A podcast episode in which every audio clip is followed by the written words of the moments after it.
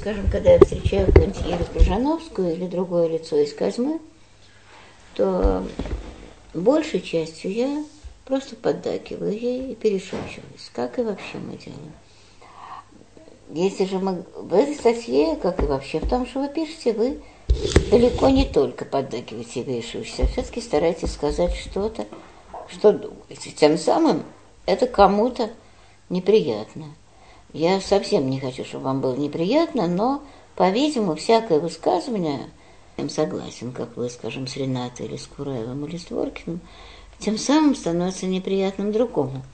И поэтому, нет, эта проблема очень важная, потому что я, например, именно по этой причине не пишу полемических статей. Если пишу, то только о некоем духе, а не конкретных людях или притче Так что, пожалуйста, учтем закон Гатентота или закон напротив золотое правило. И вот так вот я ровно имею право сказать, так же сказать, что думаю я, как вы имеете право сказать, скажем, о. Итак, общие. Первое и главное общее я уже сказала. Э, по-видимому, как только вы говорите замечательную вещь, ради которой я готова была выписать пол статьи, и даже прочитала две-три фразы уже по радио на тему терпимости. Но реально все, что есть важное в данной статье, сконденсировано в статье «Не дави». То есть вот все, что надо было сказать, сказано в статье «Не дави» в форме изящной притчи. Все остальное начинает барахлить по той самой причине, по какой это не притча, по какой ни одна полемика не может выдержать задачи терпимости. Полемика с конкретными людьми. Поскольку у нас в России нету формы для живых людей Мейс Гальцева, она, видимо, Мейс Гальцева, а не миссис... Как? Она миссис Бибихина. А, ну, госпожа. Ну да, но у нас была бы госпожа или господин Кураев, или О Кураев, это звучит издевательство, ой, туда-сюда господин, госпожа звучит, то у нас тем более нету формы Э, полемики с конкретным лицом, поскольку он даже не может быть вежливо назван. Для меня это абсолютно камень преткновения, я просто не знаю, как писать, как я хочу кому-то конкретно возразить, потому что надо тогда писать имя отчество для выдерживания вежливого всего тона. Тем самым, в общем, довольно скоро ко второй части вы становитесь нетерпимым. Как хотите. Я просила, но как хотите. Да. Историческая справка. На самом деле, мне была заказана Виноградов, мне сказал написать опровержение на, на Ренату, которую он напечатал в предыдущем номере. Причем я был есть? против публикации Гальцевой. Вот, а уж когда я, же, я же говорю не о том, что вам заказали. Я говорю да. о том, что, какую вы даете посылку и как вы ее выполняете. Да, да. Поскольку вы пишете о терпимости, то а Вы не выполняете, собственно, да, посылки. Да, это я согласен. Вот.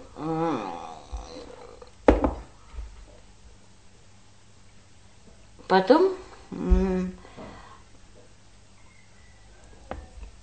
вы предполагаете, что интеллигенция терпима. Давайте, э, возможно, у интеллигенции есть несколько черт. У некоего очень высокого закона, как джентльменство или рыцарство, некого не благодати, а все-таки закона, но одной из самых высоких, наверное, существовавших, есть несколько черт. Рыцарство описано, джентльменство плюс-минус, интеллигентность описана тысячу раз, потому, но всегда не точно, и у меня даже какая-то брошюрка есть, я сама хотела рассуждать и что-то делать по этому поводу, потому что всегда происходит подмена. И здесь вы очень правильно делайте, потому что есть несколько таких типичных э, сбоев э, логических или каких-нибудь там еще. Ну, например, сбой вех, когда эти интеллигенты уменьшают объем слова, а потом с ним же и борются. Тогда получается, что в советское время интеллигенции быть не могло, потому что были или купленные интеллектуалы, или, э, просто на моей памяти, люди сугубо идеалистические и частично верующие, которые выполняли то, что должна выполнять интеллигенция по Федотову, бессребреничество там и так далее. Но а кто же не тогда, если вещи верны? Вспоминаю о том же Кормере, равно как о Мишке Мейерсоне и Дженни Барабанове, что они к годовщине век, когда они писали своего Горского, Челнова, Алтаева, э, Кормер и Женя, добрый Мишка. Кого писали? Ну, эти три статьи для... А, этого сам, да. Нет, это еще не глыбы были. Это было, печаталось в Струвы под псевдонимом. Они были в диком восторге, что они сейчас ущучат и разложат, и изничтожат эту мерзкую интеллигенцию. Объем был примерно как в вехах. Кормер в это вкладывал также все, что он описывает э, обычно, а именно полуобразованное, крайне разложенное, богемное э, нечто э, рубежа 70-х годов. Он сперва называл это интеллигенцией, а потом уже обличал, что они же еще и продались, скажем. Хотя тогда начинался тот отсек, который не продавался. В 70-х годах было разного типа, к этому мы перейдем, некое сообщество, некая такая смутная группировка, которая, имея свойства чего-то, назовем это X, а не интеллигенцией, уже при этом не прислуживала советам.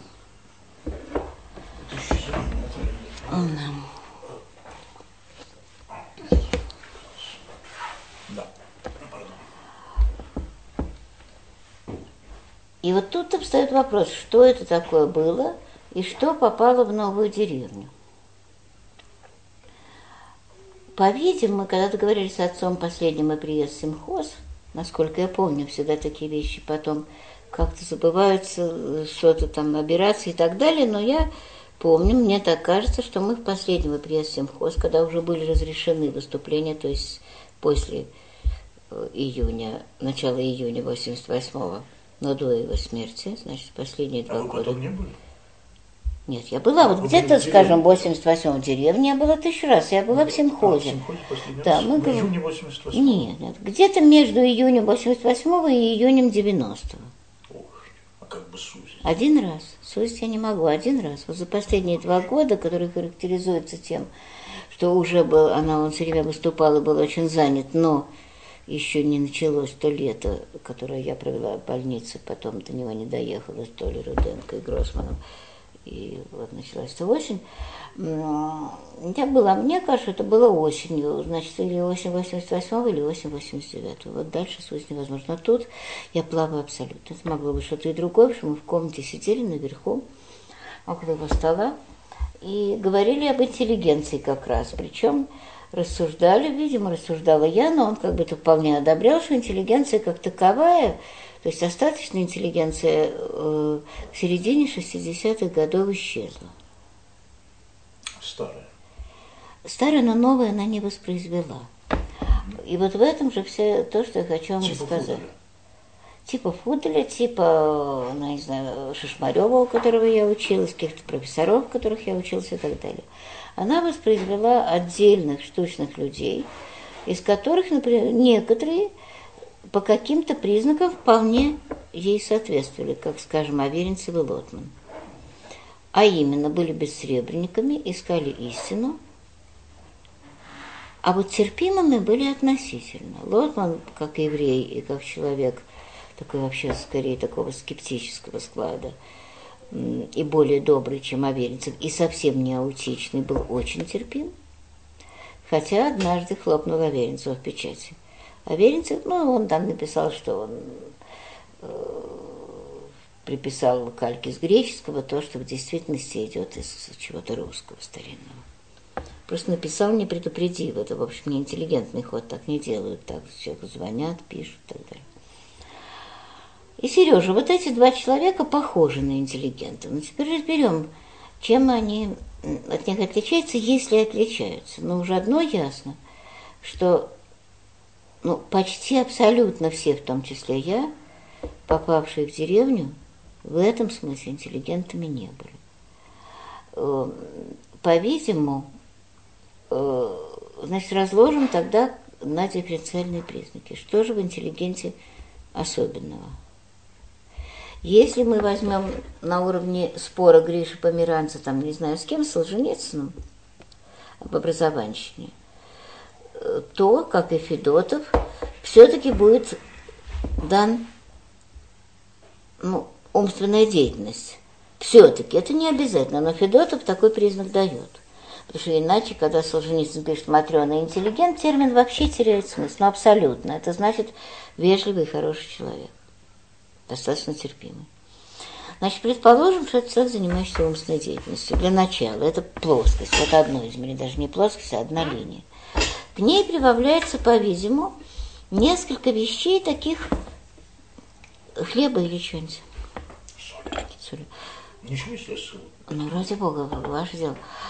Протохристианских, то есть которые могли бы, если бы христианство было законническим, то это уже что-то похожее на проекцию христианства на плоскости. То есть прибавляется что-то типа терпимость и поиска истины. Нет, терпимость мы еще подождем, потому что это самое меньше всего. Видимо, э, Федотов дает э, бескорыстие, и вот эти самые поиски правды, поиски смысла и так далее. По правде они как-нибудь иначе. Это сливается в одно. Это не прагматические люди, не люди века сегодня, люди, которые живут... Э, ну вот, например, мой отец, который мог стать интеллигентом, ну, по всем основаниям, как э, какой-нибудь Франк, он примерно того же происхождения, человек такого типа мог становиться не просто э, еврейским врачом или адвокатом, который никакой истины не искал, а истинноискателем и бескорыстным. Не буржуа, занимавшимся, как его отец, э, некой такой полуумственной деятельностью, а вот интеллигентом. Но он им не стал – Почему он им не стал? Чем отличался Леонид Захарович от интеллигента? Тем, что его главное занятие было пристроиться, устроиться, сделать так, как удобно и выгодно. Я не говорю, хорошо это или плохо, это его дело, так живет 99,9 человечества. Но он, несомненно, не может быть назван интеллигентом, исключительно по этой причине. Говорить об одном и том же они могли бы и с Сережей, и с Лотманом, и с э, Шишмарем. Значит, вот этот, я совершенно не претендую на что-то исчерпывающее, но, скажем, эти две, два признака, две линии, сливающиеся в одну, поиски правды и э, бескорыстие, вот они непременны. Я не настаиваю на этом, мне так кажется. А вот терпимость, она уже Применно, потому что как раз в парадигму, простите, выражения интеллигента не подать руки входило. Вот интеллигент, в отличие от христианина, я имею в виду христианина, а не религиозного человека, может не подать руки. Когда Кома Иванов не подавал руки Зелинскому папе, то это вполне входило в правила интеллигента. Так что то, что вы пишете, это очень хорошо как проповедь, но это не совсем точно как описание. Теперь в 70-х годах в деревне оказалось энное количество людей. Я смею говорить, зачем, собственно, сейчас мы об этом и говорим, что у них этих признаков не было вообще. Что вся эта масса признаками этими не обладала. Она обладала только некоторые из них, некоторые занятием умственным трудом. Причем в огромном проценте на уровне образованщины.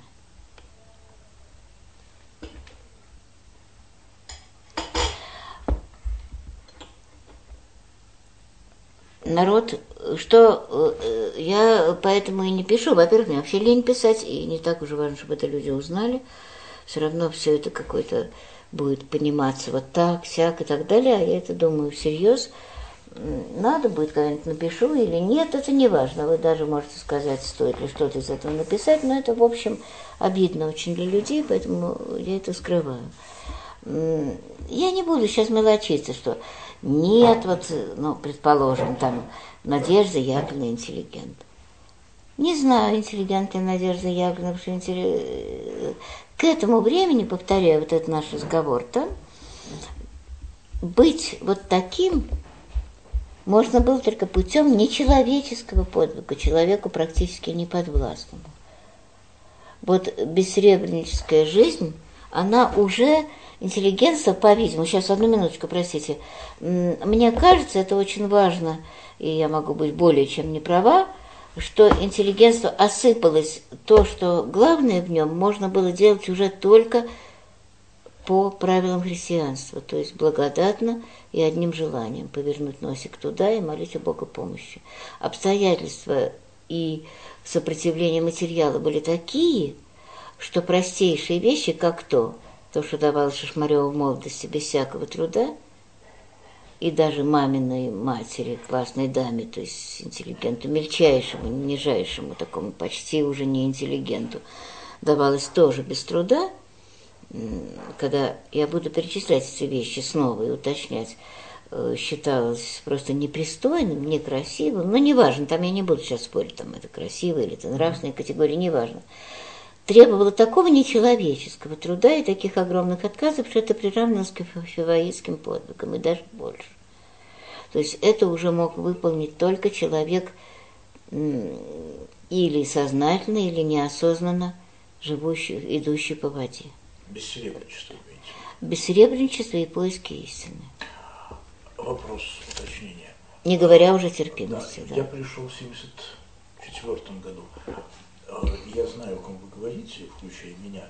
Но а вот вы были очень маленькие, я говорю, ну, да. Да, ну все равно. Да. А вот э, те, кого вы назвали, Барабанов и Мирсон. О них я говорю меньше всего, но мы, они да. относятся к этой группе или к какой? К этой, к этой. К этой же. Да, к этой группе. И Кормер относится к этой группе. Мишка, будучи добрым человеком, не знал и никогда не знал, сейчас Мишка, кажется, приехал, я нежнейшим образом к нему отношусь, но мы говорим для вас. Приехал временно. Да, конечно. Ну, приехал, так проявится, не проявится. Кто же переживал, не в этом суть. С Мишкой мне было легко, он милый человек очень, Володя очень тяжелый человек, хотя, как вы знаете, я, в общем, даже могла выйти за него замуж. Женя Барабанов чудовищно тяжелый человек, но этих свойств у них не было, значит. А о чем же говорит дальше? Это деклассированный мальчик. А Мишке не будем говорить, что Мишка полукровка из э, тепличной, он похож во многом на меня.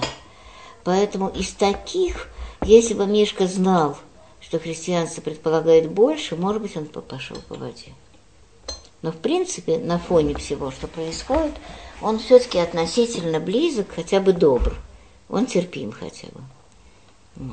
Вопрос. Да. Александр.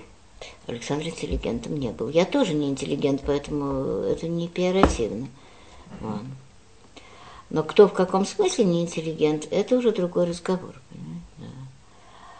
Эм, значит, э, вот Аверинцев интеллигент, Лотман интеллигент, э, но уже, ну, Лотман оставим, потому что Юра жил в Тарту, в западной стране и был искусственно сохранен. Он был бы, как Илья Сервин, переехан и разломан, если бы он жил в России. Его вынес Бог, поэтому он сохранил свойства интеллигента, действительно сохранил, без трагедии. Они не могли продерживаться без, на земном уровне, без абсолютных костей в колесе, а на небесном уровне без того, что ты полностью припорошься Богу и пойдешь на уровне юродива. Черты, о которых я говорю, в советских обстоятельствах равнялись юродству. Причем самого тяжелого и жесткого типа. Это не значит, что они хороши. Это не значит, что они у кого-то получались. Мы же не жития с вами читаем, а мы говорим о конкретных вещах. Я, например, пыталась сделать это, то, о чем я называю как эти средства – уже не принимая это за интеллигентское, просто впрямую от Евангелия. Мне уже было неважно, интеллигент, не интеллигент. Продолжаю и сейчас. Это немыслимо тяжело. Если на секунду я зазеваюсь, а я зазевывалась в жизни массу-массу раз, то я теряю не только это, но еще очень многое. Там уже вообще ничего, кроме дыры, не осталось. Но это на этом уровне делается. Сейчас на другом это не могло бы быть. За много десятилетий это стерто в порошок. Расскажу примерные примеры. Сидит одна девушка, которая хочет креститься, беременная. Ну, женщина молодая. Я потом серьезнее буду говорить, это просто так примеры. В 70-х годах выходит Зоя Афанасьевна. Эта девушка хочет очень поговорить с отцом.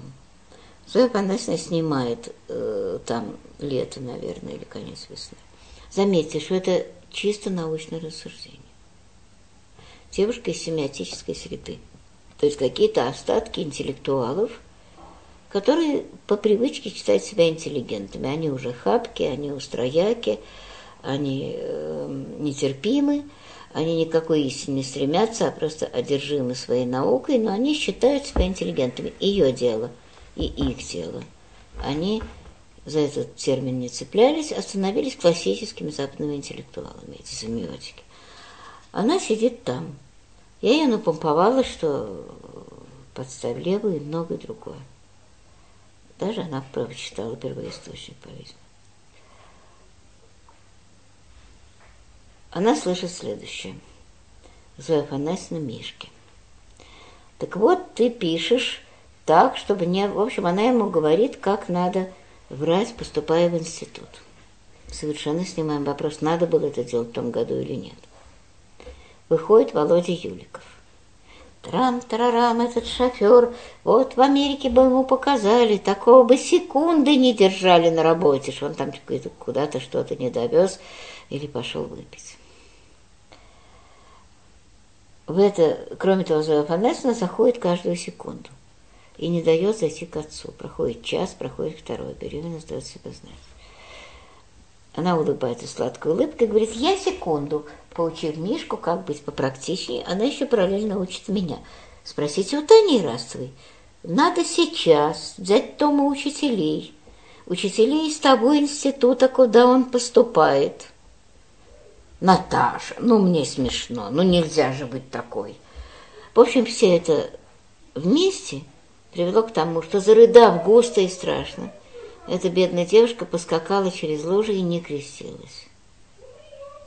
Ну, может быть, ей было вменено, потому что по апостолу прошли сквозь облако, лужу. Я не говорю, хорошо это, это или нет. Год, когда, ну, когда Мишка поступал, а Том еще Мишка должен был через год. Нет, Мишка Мей. А, Какой Мишка Мерсон? Мишка Мерсон уже уехал давно.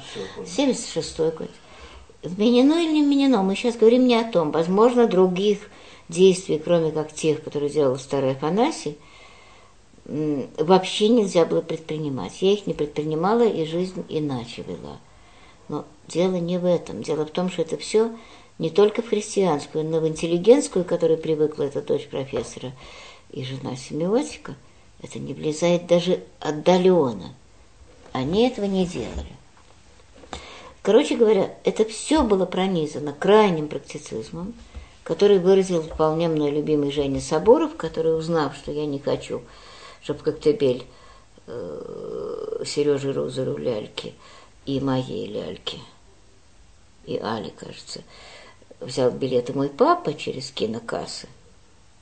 Честно сказал, так что с них хоть шерсти клок, ну с них-то драть-то только это. То есть, с одной стороны, они были не люди, с другой стороны, их надо было драть. Возможно, он абсолютно прав. Это не наше дело. Это не входит не только в христианские, но в интеллигентские понятия никакой стороной. Интеллигент говорит, во-первых, что он их жалеет, и не ему судить. Это говорит христианин, поскольку терпимость слишком страшная вещь, чтобы ее предлагать какому-то не было ордена. Орденов терпимых не бывает, они всегда защищают себя. Ну, некая терпимость, да, но не до такой степени они, во всяком случае, могут содрогнуться от чего-то, что это ужасно все, что делают. Ну, вот вздохнуть, но содрогнуться. Конечно, не лезть, не заставлять, не обличать там и все, но, тем не менее, содрогнуться и даже не подать руки. Но вот что они точно не могут делать, если они содрогнулись, пользоваться этим людьми. Я все-таки интеллигентов еще встречала, об этом не может быть отдаленной речи. Вот интеллигентский поступок – это не ходить в столовую Союза писателей, потому что там орут девушки. Потому что... Орут? Да, потому что там хамят. А. пожилая женщина не ходила туда, хотя практически это единственный был ее способ как-то окупать карточки и что-то есть. Она жила в коммуналке, где стряпать было невозможно и так далее. Еще были трудные времена, но поскольку там так унижали, то она ходить туда не могла. Это я очень понимаю, я сама такие вещи делала, когда, скажем, в Литфонде очень унижали. Да, простите. Да? В 50-е годы Э, какие свойства неинтеллигентские? Дикий практицизм. Опять же, я не говорю о том, правильно это или нет, и можно ли было в 70-е годы без него обойтись. Можно, уж я без него обходилась, но для этого я это говорю не так, а я была интеллигент, или даже я была христианка. Я хотела быть христианкой и жила чудовищно. Не в смысле Э, материальным. Материальным мне Бог давал ровно, сколько мне надо. Ну, иногда зашивалась, потом расшивалась. Ничего страшного, слава Богу, есть профессия. И как-то я тянула. Но в отличие от людей там э, существовавших, я действительно в 70-е и половине 80-х не жила совсем. То есть от боли, страданий, невозможности можно считать, что я не жила. Вот это уже было не сквозь облако, а сквозь тучу э, вот той ночи, которая недавно была – со всеми молниями такая, все воды твои и прочее прошли надо мной. Это описать нельзя, сказать, что я жила, это очень. Со мной не поэтому. А так, кроме того, я была абсолютно сжата, и мне было ужасно зайти куда бы то ни было, в какой бы то ни было, Жек, не Жек, но речь идет не обо мне, я, повторяю, интеллигенткой не была. Я была обломком, чего-то, воспитанного в том числе интеллигентами, но главным образом ангельской и евангельской няней и богемным окружением, который этот обломок пытался передвигаться вот так вот худо-бедно по воде. Сейчас речь не обо мне. Я просто показываю, что это невозможно было уже сделать. Маломальски человеческая жизнь, рассчитанная на то, чтобы вот как-то существовать, она была сопряжена, по-видимому, с огромной практичностью и с крутежом. Но эти свойства не интеллигентские. Это все равно говорит, что да, это, конечно, рыцари, но они нападают из-под тяжка и убивают, как правило, кинжалом в спину. Возможно, но это уже не рыцарь. И все-таки она не вертится. А если вертится, то уже не интеллигенция. Ну, я просто не понимаю немного, что вы говорите. Я хочу сказать то, что говорю, я могу быть не права. Что я наблюдала? Mm-hmm. Что люди, существовавшие пришедшие в деревню, нарушали одно из главных правил интеллигенции – жить по правде, как в конце Анны Карениной крестьянин говорит, а не по крутежу. Они Знаете, жили по крутежу, да. Не вертеться. Да. Они и вертелись. Одиннадцатая заповедь «Умей вертеться» возникла тогда, и так и было, и так и есть. И вот эта неправда, которая у Шуров в приходе и прочее, что будто бы этого нет, будто бы это какой-то цвет столицы, как Анька Курт пишет – где? У меня стишок такой совершенно серьезный, наивный, собирался цвет столицы, там где-то в Казьме. Не это... бывает серьезных стихов. Нет, она это писала наивно и всерьез, да. У нее бывает такой комграносалис, какие-то шуточки, но это было так с умилением и всерьез. Она действительно очень почитает вот таких нас, скажем, за то, что мы такие умные и образованные. Это все неправда, и это, кстати, лежит в основе того, что происходит сейчас с приходом, а происходят вещи, в общем-то, очень грустные. Но, в частности, основаны они на том, что люди думают, что они верующие интеллигенты, а они обредоверы и при этом не интеллигенты. Евангельская свобода заключается у них только в том, что они в мини и болтают во время литургии, а у Смирнова вот такие и не болтают, а наоборот бьют по голове утюгом всякого, кто случайно зашуршит во время литургии. А с Александром в каком разрезе говорили об интеллигенции? Вот о том, что эти все черты исчезли. Он считал, что их восстанавливать незачем. Что вот из камней сих, из этих крутящих советских людей, не лишая их прагматизма и практичности, ничего им по этому поводу не говорят. Допрут до того, что это вытекает из Евангелия, хорошо. Не допрут, и фиг с ними. Он же не вел э, большинство к проходу через смерть. Не вел. Он хвалил творчество. Вот феномен Володи Файнберга – это живое явление, отчасти Зоя Афанасьевна Ну, Зоя-то Бог не спросит, а с Володей Файнберг это же ужасно, потому что человек совершенно сумасшедший, просто полностью. Причем Бог просто выбился из сил, он дал ему молодую жену, дочку маленькую, и все. Тем не менее, Володя мыслит только так. Меня напечатали, меня не написали. Мир делится только так. Он гений. Внутри романов одна очень важная вещь, которая тоже по интеллигентскому закону абсолютно не важна. Дикое самохвальство это, конечно, с христианской точки зрения э, абсолютно нельзя. Это просто надо упражняться в том, чтобы этого не делать. Но он об этом не слышал никогда. И отец не собирался его просвещать. Отец дико жалел людей и собирался присаливать их немного, чтобы не выли от горя. И сам на плато вести руками, еще поливая там, не знаю чем, а при случае давая выпить, и делает совершенно сознательно. Ни о каком хождении по воде он просто боялся. Мы очень всерьез говорили конкретных случаях об этом. Он считал, что просто провалится под воду и пиши пропало, что это делать нельзя, что подавляющее большинство людей просто рухнет и будет так, что лучше уж не надо. Лучше, чем бы дитя не тешилось. И каждый из нас бывал в этой ситуации, когда он обращался как с больным ребенком. Что касается интеллигенции, как человек исключительно легкий, свободный и живущий не этим, но называют это интеллигенцией, фиг с ним, его это не интересовало.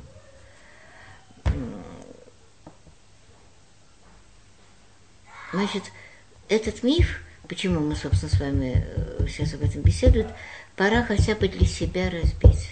Это были не интеллигенты, отсюда ничего не вытекает. Они практичные, самохвальные, правды не ищут, а ищут самоутверждение. Религиозности ищут именно как религиозности, а не как Евангелие, то есть возможность идти по воде. И при этом думают, что они как-то особенно свободны и особенно терпимы. Это не так. О терпимости речи нет. В интеллигентность это почти не входит. Вы это ради проповеди сказали. И это хорошо, потому что проповедовать не дави надо сейчас, и я про Исаия Берлина говорю уже полгода и буду говорить. Ну, все. Нашли терпимого. Дело не в том, терпимый ли он, а дело в том, что я им все время пытаюсь семяшить понятие негативной свободы, то есть оставь в покое кошку, а не позитивный, вот я за тебя, мамина узбета, твою настоящую свободу, как на Советском собрании 32 года. Я просто этот аппарат им хочу всучить. Поэтому этому учить абсолютно непременно надо, но примеры, сама основа, на которой вы работаете, вас опровергнуть очень легко, потому что это действительно не так. Это получается сословная неправда. Наш приход, вот мы описываем. Отец, чем отличался отец в этом смысле? Он был еврей. Это очень важно в данном случае. Потому что я, будучи частично евреем, очень хорошо знаю это – что вот когда я сравниваю Николая Николаевича Марию Петровну с одной стороны, Захар Давыдовича и Эмиль Соломону с другой, то они отличаются тем, что вот упомянутые вторыми, при том, что Захар Давыдович был человек умный и тонкий, и с большим юмором, а Николай Николаевич практически полный олух, такой отставной чиновник, но очень кроткий, когда барином быть перестал, или женцем стал и очень набожный, но сам по себе олух, э, который э, вряд ли даже книжки читал. Читал он газеты кадетские, а когда перестали выходить кадетские газеты, он просто вообще перестал читать.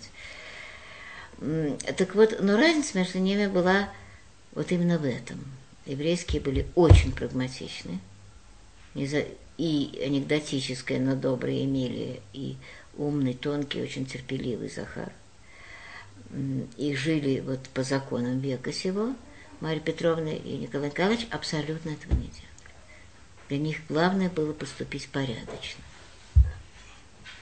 Еврей – это нечто, и действительно нету, почти нету, почти нету еврейского человека, который вот не пытался вот так вот зацепляться за мир. Это, видимо, не свойство еврейства, а свойство передаваемых Полосенко признаков, но я не знаю уж почему, но это так.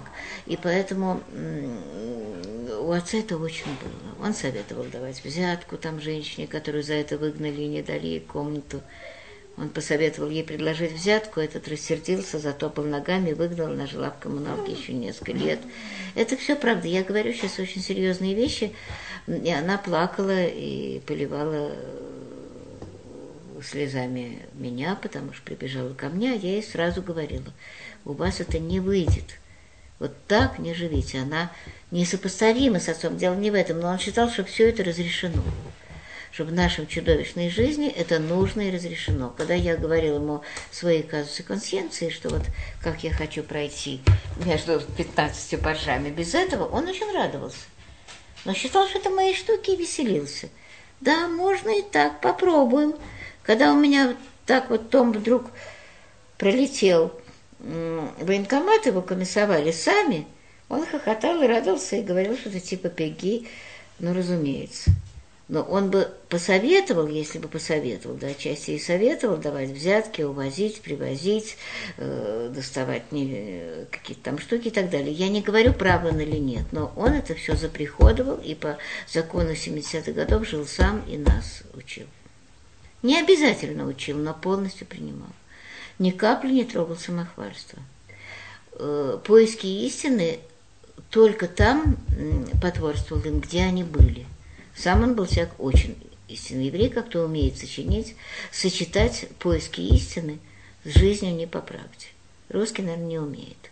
Он начинает пить. А вот еврей умеет. Как бы то ни было, он это делал. Вот он лично делал.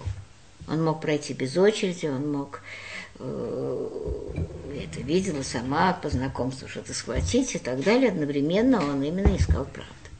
Когда Желудков стоял со мной э, в очереди за виноградом, и мы наблюдали над тем, как общество себя ведет, он сразу сокрушился духом, э, реализовал часть «Почему и я христианин». То есть он сделал из этого глубокие выводы. Для отца он мог пройти вперед, а выводы делал сам по себе. Это не двойное сознание, а вот так. И мы сейчас говорим, что было, что я вспоминаю. Эм, так что это не только не существовало у них самих, но это не воспитывалось. А уж кто там правый, кто левый, кто э, ху, проповедует нетерпимость, как Рената, вполне достаточно, Дворкин с Кураевым очень, это уже десятое дело, понимаете, это все делается на уровне одного класса, нового, не класса, а нечто. Образованщина ли это, интеллектуалы ли это, но это люди, которые все, что роднило интеллигенцию с христианством, абсолютно изничтожили. Этого нет. Недавно я говорю про Илариона Алфеевича. Он мне не очень понравился в Вестминстерском аббатстве, что он говорил такую советскую речь, гладкую, о том, что... Где? В Вестминстерском аббатстве. Там была встреча всей этой самой сообщества А, Сергея Албана. Да, да, да, да. И да, и мы там все сидели. Первым выступал Иларион, как такое, видимо, официальное лицо, и он говорил такую справку, какой тут Живаеву. Это было ужасно слушать. И, но мальчик неприятный, но во всяком случае такой как бы интеллектуал. Ну, по-видимому, по происхождению вполне. И когда я что-то сказала, что ну, эти мальчики такие правые, я бы больше им доверяла, если бы они каждую минуту не ездили по заграницам, а сидели в Фиваите, то Ирина Яковлевна, отца Владимира, такая тетка, пожилая, единственный у нас приходит человек такой Ирина традиционный, Яковлевна? такая седая толстая. Да. Она сказала, Наталья, не, не волнуйтесь, они не предают там православие. Вот это я все золотые слова. Они там православие не продают, они одновременно – считают, что надо только как Исаак Сирин, лучше всего это выразил отец Кеша, который сказал, умеет Ларя поблизости делать, вон как Исаака представил. Рядом слова Исаак Сирин и поблизости, они снимают всю проблему целиком. Ларю вашего я не трогаю. Мальчик, как мальчик, крутится, как крутится. Я говорю, что это все не к христианству, не к интеллигентности, не к православию да, даже. но к кого... этому же имеет прямое отношение слова Павла, что ради вас Сына Божий хулится у язычников. имеет, и не только. Э, э, Во-первых, человек ничего не получает. Христианство дает, то есть заведомо включает в себя крест, что в мире будете иметь скорбь, но дает некое освобождение, которое человек, который его знает, не променяет ни на что, смотря жемчужина.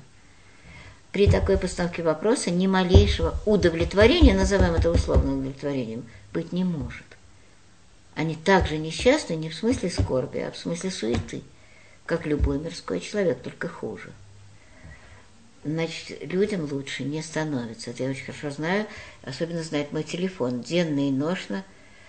А я пошла, а он повернулся в полоборота у печаль. А мне сказали ваша повесть, а мне не сказали ваша повесть. То есть что мой бедный папа, который при этом считал себя неверующим, что это все один к одному. А вы опять не поговорили, а вы действительно считаете, что у меня не хватает и так далее. То есть вся суета, вся недобранность, э, самоутверждение, весь этот ужас. Э, в Авире сказали то, не сказали все. В эту поездку не записали. В Медоне мы не остановимся. Почему тогда не нельзя быть в кино? Кстати, я к этому перейду. Кино? Ну, киношники вот жили так, без всякого бога, понимаете, а я всю жизнь вырывалась, чуть не убила отца из-за этого. Он говорил, что я его убиваю, что он просто умирает. А какого фига? Но только это еще с Исааком Сильным, он, слава богу, не знал его и знать не хотел этого чудного отца. Значит, во-первых, они не получают ни малейшего освобождения. Все те муки, которые дает вот эта гонка бесконечная экклесиаста, это мягко выражаясь, экклесиаста все-таки в новом, уже при Новом Завете, они получают, они злые, озлобленные, измученные, недобравшие. В общем, все это понятно. Второе, имя Божие хулится у язычников, значит, это не только грех против себя, но и грех против Бога. И, наконец, третья вещь тоже, как бы сказать, э, не лист – это, что все-таки э, случайно может, знаете, э, церковь держит мир. И тем самым гораздо больше нагрузка на тех, кто этого не делает. Она чудовищная, она так страшна, что практически уже вообще непонятно, это уже не крест, а цыпленок табака. Это жалко просто. Вот сейчас у нас там приходим, мы собрались, я плакала, мы говорили уже заново с ребятами, со Светой Коначевой, которая перестала ходить уже в улицу язычников. И мы вот снова родили вот такую капелюшечку грибка, которая согласна на табака, которая решила, что мы помним, мы знаем, что поставили такую-то, мы знаем, что нам закрыта наступательность, мы знаем, что нам закрыты мирские пути. Вот нас полтора человека, но мы попробуем опять. Это делается всегда – Всю мою жизнь, где бы я ни была, я всегда знаю, что кто-то так делает, и даже знаю этих людей. Но, тем не менее, нагрузка их немыслима. Э, она всегда немыслима, но это, ну, конечно, ее несет Бог, но все-таки они тоже несут. И это уже просто до крови, уже просто до крови сражались. Это очень тяжело. Поэтому эти игры уже пора кончить. Это не цирк. Не в смысле, что это не дети Божии. Конечно, на уровне Серафиникинки это в высшей степени дети Божии. Но это не апостол. Прости. Я кассетой в метро встретиться. Ага, да, ну, старушек, ну твоя дело. Самый... Пиво вам не надо при размещении Да. Можно, наверное. А где Мурик, этот шкурик?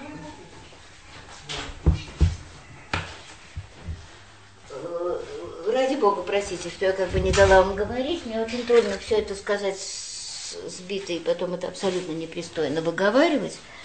Но, понимаете, пока мы будем тратить бумагу так и так, мы все время будем говорить поверху. И ничего не решится. Это будет перепалка.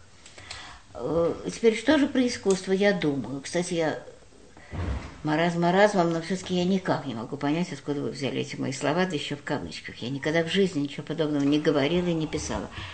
Да. Там примечания сняли, но вообще это из третьего или четвертого выпуска бюллетеня храма Космидмяна. То, что я говорю, э, и мне не дают прочитать, я не отвечаю. Мне не дают их прочитать. Я источник обед, передо мной текст. Нет, надо проверить. Я совершенно не претензия, я просто говорю, что я таких слов не говорила. Нет, это фонограмма. Ну, Они ее мне не дали вычитать. Okay. Вот, это даже И... мысли там искажены, не только что слова. Прекрасно. Это отредактировано Ерохиным или кем-то. Все. довольно колченога, Все. а мысль моя очень проста, что поскольку не происходит э, вот песочных часов, когда люди, верующие люди, не проходят через эту точку уничтожения, назовем ли мы ее ночью Оскура дель Альма, как бы это не понимать, Как, как? ночи Оскура дель Альма. Назовем ли мы ее бремя мое на себя или что-то такое, когда ничего не отдавая, не беря креста, ну, скажем так, отвергни себя. Когда занимаешься искусством, не отвергая себя, то так же, как, скажем, с влюбленностью, плоды потрясающие, ужасные. Они могут человека начисто разнести. Я это знаю, что я выросла среди людей искусства. Вы говорите, что лучше э, восхищаться собой в культуре, чем культурой, но не своим эгоизмом. Речь идет о самости, а не о себе. Это две большие разницы. И уж церковный человек любой, поблизости с Исааком Сириным, без малейшего Евангелия. Не говорю, что Исаак без Евангелия, я говорю, что поблизости к Евангелию имеет весьма скромное отношение. Он все-таки догадывается, что самость это одно, а ты сам это другое. Так вот, э, так вот точно так же, как сохранить себя можно только отдав, я все время повторяю только одну фразу, значительно менее вразумительно, чем написано там. Пока не умерли, не начали воскресать, искусство опасно. Вот все, что я имею в виду, больше ничего. Я это видела и вижу сейчас. Оно приводит к чудовищному перекосу, что такой мир огромнейшей силы. Культура тут вообще ни при чем, я говорю об личных занятиях творчеством.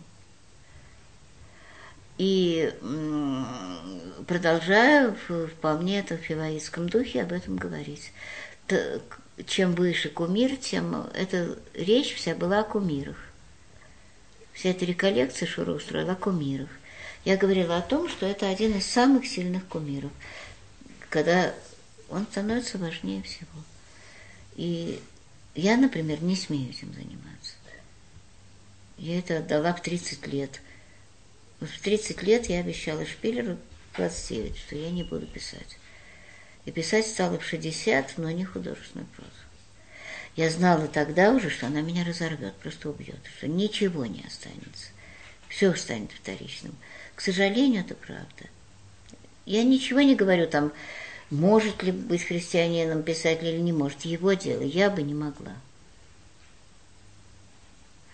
Вот только это я и говорила. Так что я не к тому, чтобы давать опровержение, не стоит, но в принципе я думаю и говорю только это. Что касается самой интеллигентности, то я не уверена, что вот эти все вещи можно восстановить без абсолютного подвига. Это дела уже мир настолько вот в данный момент этому противится, не западный, в Запад, на Западе можно это вы совершенно справедливо пишете, что там эти вещи все-таки даны как правило поведения. То, что называется первая модель Лефевра. Не так, как выгодно, а так, как по правде. А у нас так, как выгодно. Это абсолютно поголовно. Нежнейший, кратчайший Шура говорит так. Он даже, он очень чистый человек, чудный. Но советовать он будет так, он даже не понимает, как иначе. Когда я говорю там мальчику у Владимира, там, не знаю, что-нибудь, что в суд подавать не стоит. Или пишу это про Алика Зорина. Алик сперва воет, кричит и топает ногами, а потом, поливая меня слезами умиления и думая, что произошло что-то совершенно такое неизвестное, что, когда я после этого ни с ним, ни с ним помню, чем не ссорюсь, говорит, а как же тогда? Если с кулаками не требуют своих денег, так как же тогда? Они действительно не знают. Значит, они не интеллигенты. Интеллигенты это знают. Значит, восстановить это можно только непосредственно. Я думаю, что сложится или не сложится орден приличного западного человека у нас, пока что до него очень далеко. Может быть, как у Сахарова или Лотмана, это можно делать без христианства. Эти люди были неверующими, но этим правилам следует. Вот этим они следовали. Это видно, просто заметно. Разница между Володей Ерохиным и Андреем Дмитриевичем Сахаровым именно в этом. Вот. Именно в этом, не в степени таланта, поймите. В том, что Сахаров себя умолял, а Ерохин себя возвышает. Поэтому на Сахарова я как бы чихала, а Ирохина я поливаю слезами, обнимаю и разрешаю ему, не вычитывая, что угодно печатать. Но это уже мои заботы. Смотри выше, он безумно несчастен и недобран, именно поэтому. А Сахаров голодный, с капельницами, с э, трудноватой женой, которую он обожал, но все-таки трудноватой, которая заставляла вот то, все и так далее. Ну. Она нормальная с точки зрения мира, но он почти святой, она отнюдь нет. Она вот такая усатая армяная еврейка, которая во по-мирски делает. В антисемитка. У меня. Я не говорю. Наверное, у вас мать лучше, потому что она э, не всемирная, э, там, не знаю, командирша. Я не антисемитка, я реалистка. Я могу сейчас так русских описать или украинцев, которые тоже имеют ко мне прямое отношение, что вы заплачете. Но я в данном случае говорю о ней, поэтому должна да, сказать об этом. Вот. Таким образом, значит, вот эта вся штука, она э, стоит, мягко выражаясь, на болоте. И вот нам надо пойти дальше. Я думаю, что именно вам надо пойти дальше, раз вы об этом уже пишете. Не в смысле, что, ах, простите, я одумался, или я поговорил там с НН, а просто вот пора как-то, не оскорбляя людей, потому что они только этим живы, что они свет столицы, интеллектуалы, у них каждого по роману большому написано, и самое главное его напечатать, это и есть свобода церкви или что-то в этом духе. Э, Но для проповеди надо уже другое, потому что здесь мы танцуем на одном месте. Прошу, кажется, все. Да. Э, Этот текст, он внутренне эм, нехорош мой, собственно, по одной главной. Потому что... Сейчас я остановлю. далее. Э, Я, вспомнив Чарльза Уильямса, и его coherence, я думаю, думаю это практически, совершенно серьезно, потому что так делается в жизни, что сладостный батя какой-нибудь э, может писать в примечаниях какой-нибудь Библии, что отдать вору плащ, это значит, что вор немедленно раскается и просто завоет от «Ой, обознался, взял, ай-ка, яй-яй-яй-яй». Мы прекрасно знаем, что даже сцена с Ганечкой – собачий бред. Если человек подставит вторую щеку, то тот ему даст уже еще и в глаз, и в нос. Скажет, сволочь, что-то... Ну, нет, нет. Из Я же- может не дать. Из гордыни может не дать, поскольку, слава богу, гордых людей не так безумно много, а я подставляла в жизни много, то могу вам сказать. Бьют, как сидорову козу. Таким И безумно оскорбляются, безумно оскорбляются. Ты что, хочешь сказать, что ты у нас тут такая хорошая, а мы тебя обижаем раз? Это истинная правда, это я должна сообщить с фронтов. Просто за много-много лет. И, и так уж на себя-то точно вызовет слово. Никакого благорастворения in the short run не будет. In the long наследует землю. In the short э, абсолютно нет. Будет сильное усугубление зла. И нарыв будет подходить к тому, что он прорвется. И все. Мы это полностью берем на себя. И этот нарыв тянем, не оставляем. Реальности мы оставляем. Мы плачем, жалуемся. Вот типичное оружие тех, кто не может иначе, запретил себе иначе. Пока там Бог поможет, пока нарыв прорвет, мы э, обложим этих вас поносящих и так далее, совершенно с ними не борясь мирскими средствами. Но при этом все это произойдет, и тем не менее мы берем на себя эту штуку и выносим этот нарыв, прорывается, очищается, там уродливейшие рубцы, так мир очищается. Вот я могу предложить только это, думаю, что это вполне соответствует первоисточникам. А тем более, что неоднократно не только я сама, но я знаю людей, и советовалась с ними, и они мне очень много в жизни помогали. Дядя Станислава, моя няня, которые это делали. Я думаю, что это единственный способ выйти туда, где зло увеличивается, и взять его на себя. А уж что это, интеллигенция или нет, это стыдно назвать интеллигенцией. Это гораздо менее красиво. Это очень противно выглядит для мира. Если уже сбил молоко плюс-минус, будучи лягушкой, тогда это хоть как-то немножко выглядит, но выглядит очень глупо. выглядит какой-то мирской террорамом, очередной суетой. Если Богу угодно, на время тебя избавить от того. Ведь мир же может только или бить пророков, или ставить им памятники. Вот сейчас на небольшом пространстве меня там, где важнее всего, бьют, но не очень, несопоставимо с тем, как было в жизни, и ставят микро смешные памятники. Но мне от них не легче, ни капельки. Я принимаю их потому, что на тех местах не бьют. Тянут жилы, мучают, все, но хоть не бьют хоть не орут, хоть не запрещают каждую минуту шагнуть в эту сторону или в эту. Там мне хотя бы дают относительную свободу. Поэтому вот это время они будут отняты, это все разрушится, это все мура, но это легкий отдых. Но та делянка, которая, на, которой я, на которой бьют люди, которые совершенно не собираются меня бить, в отличие от прежних случаев, когда собирались, тут выхода нет. И так и будет, пока не выйдет здесь гной, не зарубцуется рубцы. Я думаю, что это единственный наш способ, и это уже не вмещается в статьи. Вряд ли об этом пристойно писать. То есть пристойно, но не в. Так что, да, запрещено запрещать только в том случае, помните, кто-то Франк или кто-то рассуждает, что если ты готов отказаться от всего, что дает противление, тогда, пожалуйста, будь непротивленцем. Вот надо быть к этому готовым и брать это все на себя. И тогда, понимаете, человек мирской все время мешает Богу действовать. Не случайно же такая фраза «предоставьте место Богу». Она совершенно реальная, она говорит совершенно конкретную вещь.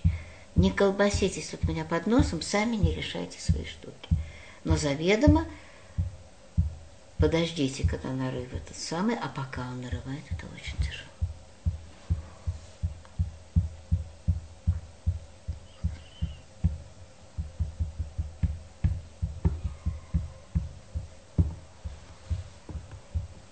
А что касается конкретно Рената Дворкина и, вероятно, Кураева, я его очень мало знаю, и Петров, то я вам просто скажу, они почти сумасшедшие, с ними невозможно спорить. С Ренатой попробуйте поговорить, а с Сашей.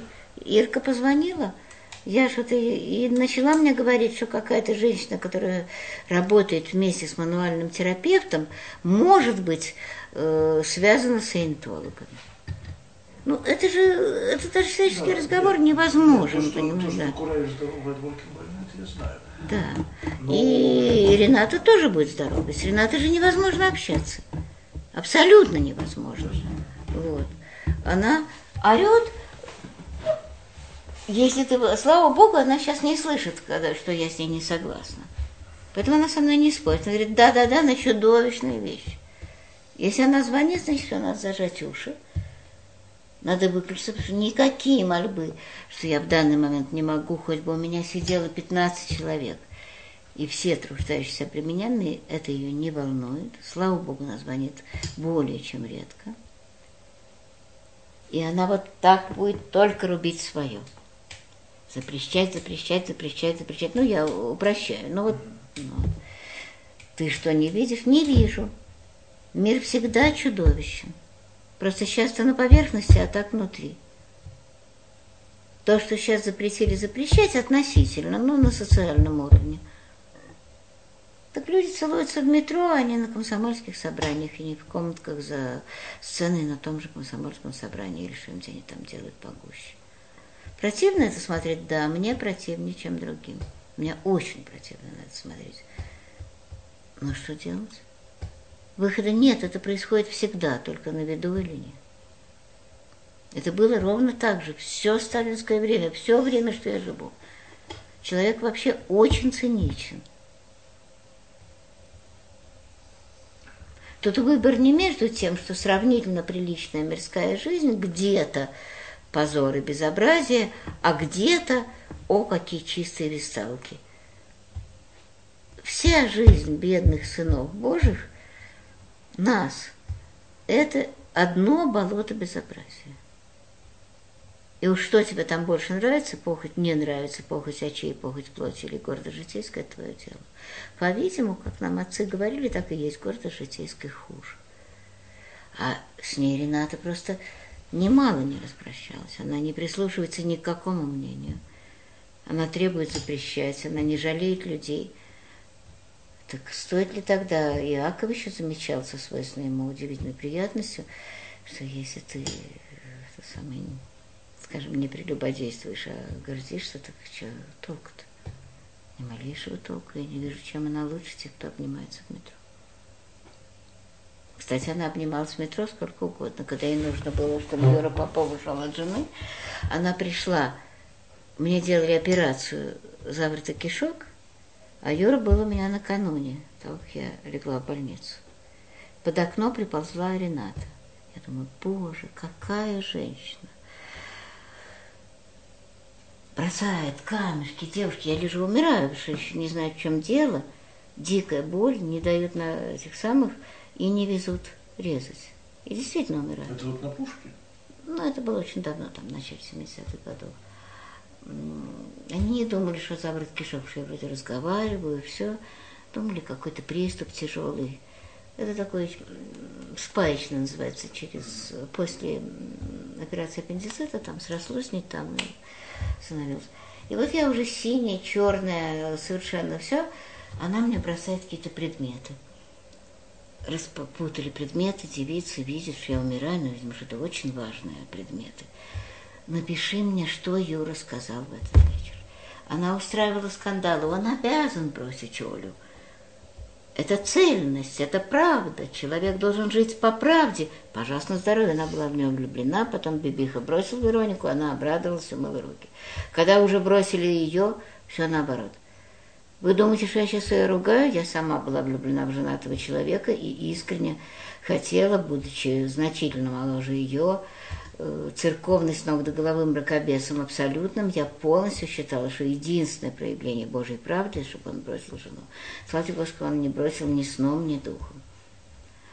И так что я более чем понимаю такую ситуацию, но тогда не пиши, тогда будь терпима к другим. У нее же такая ситуация, ее бросил Бибиха, это, ну, мир лежит возле, мягко сказано. Она оттащила от женщины с ребенком, ну, кошмар. Оттаскивай хоть от 15, от гарема. Твое дело, но тогда немножко пойми других. Сумасшедшая бабка, дико смешная, симпатичная в своем роде, только очень утомительная. Абсолютно зацикленная и, конечно, сумасшедшая. Одинокая, обиженная – и вот начинается все это. Друг наш Николай Александрович когда-то говорил, единственное средство против ресентимана – христианство. Правильно, вот пора им его употребить, но что-то этим не пахнет абсолютно. Да.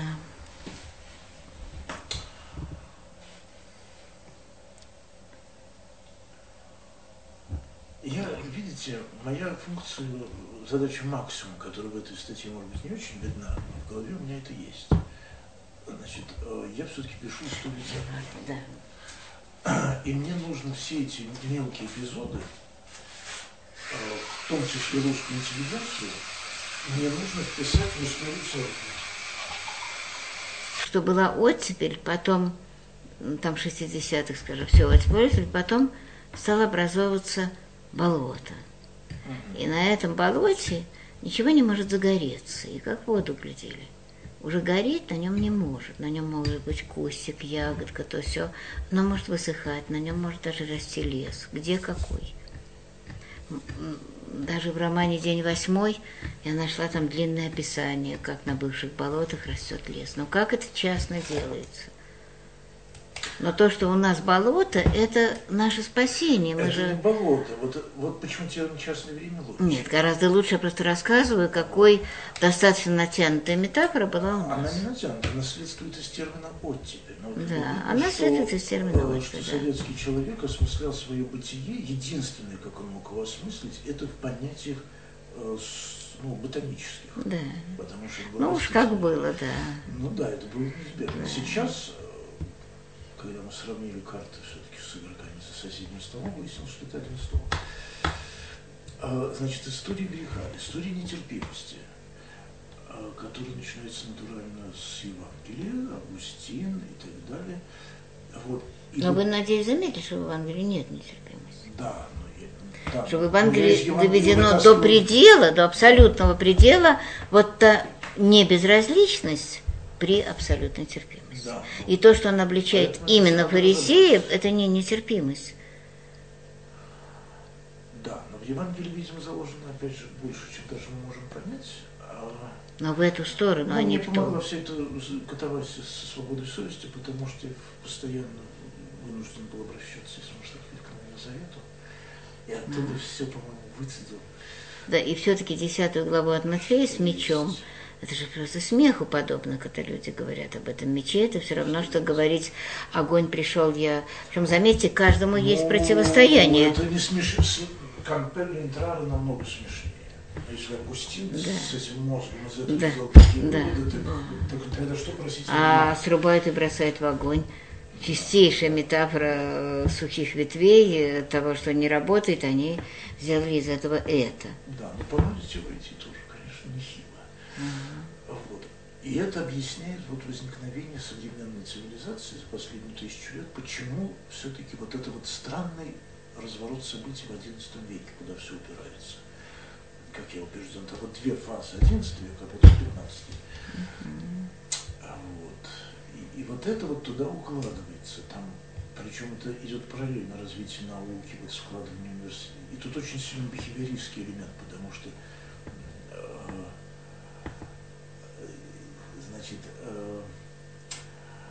я сейчас пишу историю церкви и музыки, меня попросили.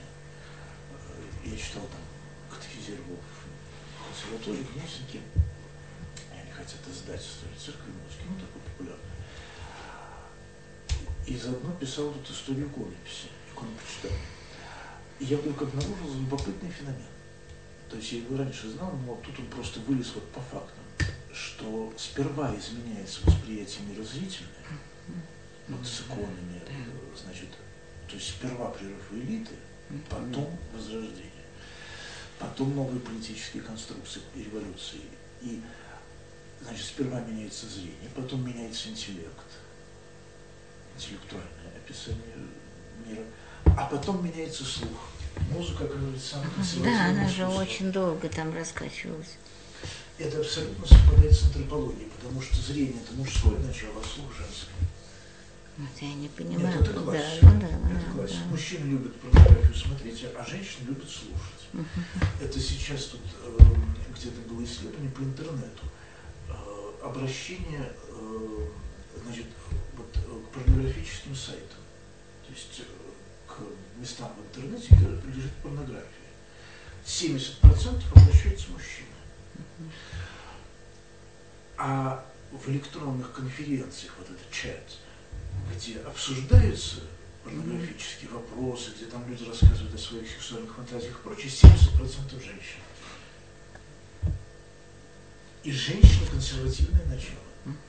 Значит, музыка оказывается в этом Ну, смысле. очень- Вот все очень так вот четко ложится. Хотя, конечно, без исключений, как мы видим. А вот Владимир Соловьев, видимо, был баба. Тут проблема в том, что пол не всегда соответствует. Это Рената очень мужская, очень мужская, А Борис Николаевич дама, да. Да? конечно, чистая дама. Гранда, ну да. Что делать? Вот, видите, поэтому это забавно. Поэтому и брак, он тоже имеет какую-то свою историю. Но вот здесь мне, конечно, очень удобно, потому что этим никто не занимался. Это абсолютно непаханное поле. Восток вы вообще не берете, потому что Я Там, в нем а, живу. Э, Почему я могу его взять? Да. Но Восток не входит в историю церкви по одной простой причине. На Востоке нет истории. Несторианин, он в пятом веке несторианин, в пятнадцатом, кстати, к вопросу об Исааке Сирине. Потому что вот это, тут я уже, ну, я целый Иона оставил в покое, потому что, скорее всего, интеллигентских соображений, потому что если он значит, э, наезжает на меня, то его я критиковать как раз не буду. А вы А знаете, он до чего- наезжает? а вы знаете, до чего он договорился? Что, независимо это было, что те утеснения, которые творят греко-католики э, на Западной Украине сейчас, своей тяжестью превзошли утеснение сталинского режима, нанесенное греко-католикам. Но он же не может это думать. То есть мальчик совсем уже опупел. Сева Чаплин тоже не может думать того, что он говорит, но мы опять приходим к комиссии. Да. Вот этот вот вопрос. Я всегда говорю то, что думаю. Вот. И вот поэтому здесь нестыковка, как с мощами, потому что действительно самый глупый ученый не понимает, как можно не доверять генетической экспертизе. И я, вот как ученый, не понимаю, как можно вот писать об Исааке Сирине и не упомянуть, что он был не стрелян. И Но... перетаскивать его в православие. Это некорректно. И, истории он сразу, еще- и он из ученого сразу переходит в разряд публицистов. Это не только некорректно, но когда была презентация Чистовича или что-то в этом духе, Да, вот, то он с упоением говорил о Кирилле Александрийском, что само по себе да. Непристойно. Но для богослова это характерно. Это очень Вы характерно. не знаете, что с глазом? Глазов умер. Вот так вот, так что это очень все одно к одному, не истории, ха-ха-ха. Старикаша бедный тогда мучили, так истории нет. Я говорю, он ровно так же обязан мучить его сейчас. Это безобразие, которому нет имени. Просто противно смотреть, со всей терпимостью скажу. Это как бы входит в игру. Насторианин, мне прямо смешно слушать. Да, нет, мне интересно одно, потому что я убедился, вот изучая церковную историю последние годы, я подробно я убедился, что нету, сперва я убедился, что нет жидовствующих, потом я убедился, что не было написано- Расскажите потом про жидовствующих, что это великая тайна. Про жидовствующих Вы можете вашему Ваньке «Истинной дать?» жизни, большой. Он прошел мимо вас. Кто? Этот очерк. Про жидовствующих Да. я сделал очерк абсолютно. Значит, я просто положила и не писать. Это очень Да, важно, я что всю жизнь я там хочу, да. Но у меня где-нибудь есть, у меня все истинные жизни А есть, там вот, я скоро я галочки поеду, и. Наташа. Вот. И Я возьму, могу понять одного, да. потому что по всем моим прикидкам... А чего Ванька тогда рассказывает, что доминиканцы Ну, были при Геннадии Новгородском, и что этим надо гордиться? Надо стыдиться, что доминиканцы вообще были, и в частности при такой свинье, как э, Геннадий Он Новгородский. был не свинья, он был пьяница. Ну, это хорошо. Если он был пьяницей, это немножко Ну, как-то... Ну, поскольку за жестокость никого не снимали, то это, как говорил Соловьев, не знаю, что говорит, практическое нестерианство при теоретическом монофизисе. Так вот, э, чего тут опять тревожить бедного старикана, которого и так обижали, я не знаю, но тем не менее. Эм, Я просто хочу сказать, что это самое, э, если он был такой э, полной слабости, в отличие от Иосифа, то э, Троица Святая, мое вам почтение. Это все-таки лучше, но все равно он вспомнил сейчас, что я очень колбасилась, когда он делал доклад, что этим надо гордиться. Он не может забыть. Виталия Никитна была против ну, такого доклада. Но в наше время Наше говорить время- всерьез про доминиканцев и Геннадия, ну, можно только в страшном Это как раз сне. то, о чем я писал, что нормальные люди сейчас silent majority, Да, а говорят ненормально. да, да, да, да, да, да, именно Вот, так. CSI. Именно так. И Это вот очень парадокс, да. потому что если читать газеты американские, как шутят американцы, то выходит, что в Америке все гомосексуалисты, хотя на практике. Да, это очень хорошо и правильно вы говорите, и это замечательно. Вот мы проповедуем практически совершенно одну и ту же вещь. Я сейчас Да, говорю в эту да. же штуку. Ну, поэтому Но я- Ваньке надо со всей терпимостью христианской дать по уху. Ну что Ну, это это, это уж точно я. Я. Нет, ну уху только в том смысле, что скрестись в паге слов, как говорил Честертон. Нет, это не я. Это А вообще действительно не Тут я стоит. Ну чего его трогать, да. я человек цинический, он у меня ходит, входит в десятку. И... Да, и потом это абсолютно бессмысленно. Ваньку Во-вторых, разложить это, ну, невозможно. Человек старше 30 лет не меняется. И скажите, сейчас уже убежали две доминиканки. Община распалась, даже та, которую Юля отделил и возглавил а, Ванькой, так что все прекрасно, брат. То есть вообще ничего не осталось.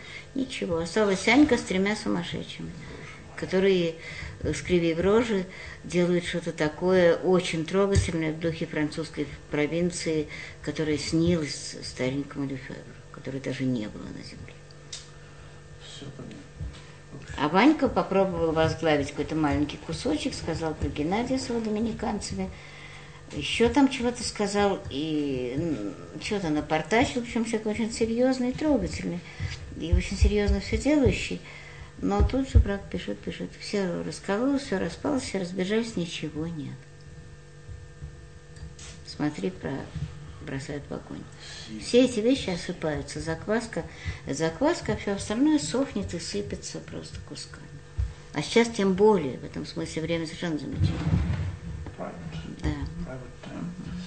А Вот. Но чтобы идея пошла в ход, ее надо запустить. Но я буду тоже ее всячески запускать. Надо возвращать к небесам, чтобы Мария пришла.